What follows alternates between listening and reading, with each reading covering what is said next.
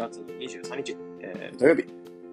こんにちは、 DeFi 投資家の斉藤です。えー、このチャンネルでは5分でわかる仮想通貨ってのコンセプトに普段ニュースだったりとか考え方っていうのを発信しています。で今回は DeFi ユーザーは注意、 Binance が手数料の一部、バーンを計画ということで、ニュースを深掘りしながら話していきます。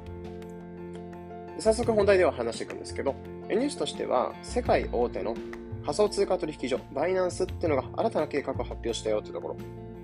でそれが、バイナンス独自の、えー、バイナ、えー、バイナンス独自で提供しているブロックチェーン、えー、バイナンススマートチェーン、BSC の取引手数料の10%っていうのを今後バーンしていく仕組みっていうのを発表したとなってます。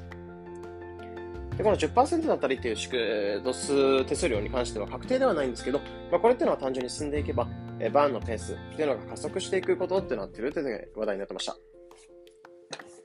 で、バーンってところは何かっていうところをざっくりと話していくんですけど、まあ、結局需要を減らして、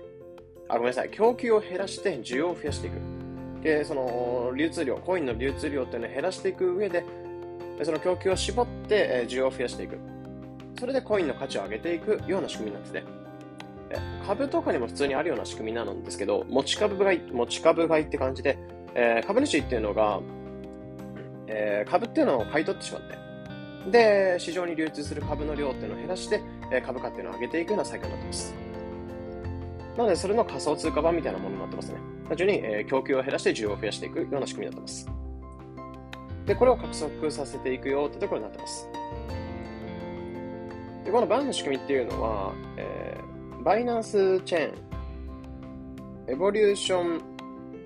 プロスタル95、BEP95 っていう仕組みになってて、仕組みの名前になってて、え去年あ、ごめんなさい、今年8月に発表されたイーサリアムの EIP1559 に似た仕組みになってますね。え単純にその、バイナンススマートチェーン上でされる、え取引の手数料となるバイナンスコインというのが、えバーンされていく仕組みとなってますね。で、このバーンしていく仕組みっていうのをなぜバイナンス進めてるかっていうと、結局バイナンスってもともとバイナンスコイン、を最初に発行した量の半分に、えー、いずれしていくよってところを発表していて、計画してて、最初2億ぐらいの、えー、総量っていうのをやってたんで、2億 BNB っていうのを発行してたんですけど、それを1億円、1億 BNB の半分に減らしていくことっていうのをもともと計画してたんですよね。でそこの半分にしていく上で、どのようにバンを進めていくかというところで、今回この手数料の中でバンしていくというところを一つ計画として考えてるってなってますね。現在、バイナンスコインっていうのは、えー、1億6000ぐらいの BNB っていうのがあるんですけど、まあ、逆に1年、えー、その1億6000ぐらいなので、2億までまだ6000ぐらい BNB をバーンしなきゃいけないっていうところになってるので、それを加速させたいってなってて。今1日に 6814BNB、約3.6億円相当っていうのが取引手数料として発生するんですよね。で、この10%っていうのは単純に3600万円ぐらいの送料、BNB っていうのがそうバーンされていくっていう計算になってますね。なので、これによって、えー、BNB の価値っていうのが、結局その BNB の需要、その供給っていうのが減っていって、需要っていうのは上がっていくってなってます。で、今回そのバイバンしていく仕組み、新たな仕組みっていうのを発表したってところだったんですけど、まあ、単純に思うことっていうのは、今後 BSC とか、結局手数料、BSC ってバイナンスが提供するブロックチェーンなんですけど、手数料がや安くて、取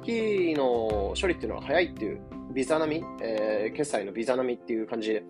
ビザの決済並みのスピードって言われてるぐらいで、かなり速くて安いっていうところでメリットが多いんですよね。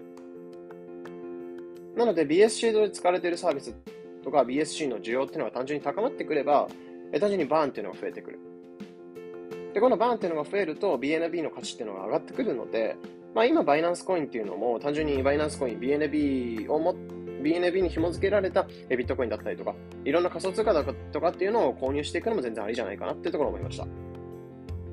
なんですけど、一つ注意喚起として最初にあったように、何が注意してほしいかっていうと、結局バイナンスコインっていうのは価値上がってくると、DeFi ユーザーにとってはデメリットは一つあるかなと思ってて。何かっていうと、 impermanent loss って言われて、価格変動によって損失してしまうっていう仕組みがあるんですよね。なので、そのコイン自体の価値っていうのは上がってしまうと、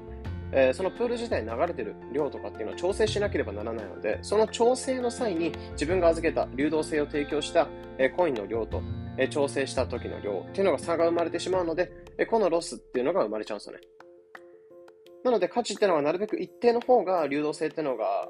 絶え間なく提供できてるんですけど、やっぱりその価値っていうのは上下してしまうことで損失が生まれてしまうっていう仕組みがあるので、やっぱり価値が単純に上がってくれて、BNB の価値が上がってくれて嬉しいってだけではなく、やっぱ DeFi 使ってるユーザーにとっては、その価値っていうのも、やっぱそんな急激に上がってほしくないかなっていう。まあ、数パーセントやっぱロスっての生まれてしまうので、正直数千万とか、えー、何億とか入れてる人にとっては、その何パーセントであってもかなりロスになっちゃうかなとは思うので、やっぱり DeFi ユーザーにとってはそこは気をつけておきたいなってところでした。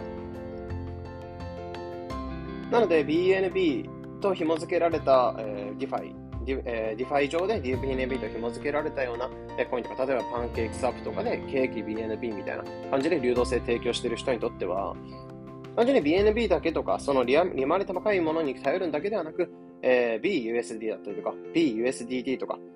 そういったステーブルコインとか、ドルに紐付けられたような価値になるもの、そういったものを運用していくのも一つ安定を取っていくっていうのも一つありじゃないかなってところ思うので、まあ、もちろん利回りが高くて一時的に稼げると思うんですけど、長期的に見たときに、そういったバイナンスコインの価値が上がったときに、えー、ずっと安定して稼ぎ続けられるような仕組み仕組みとか、えー、自分の中でポートフォリオっていうのを整理していくのがやっぱ重要かなってところを思いました。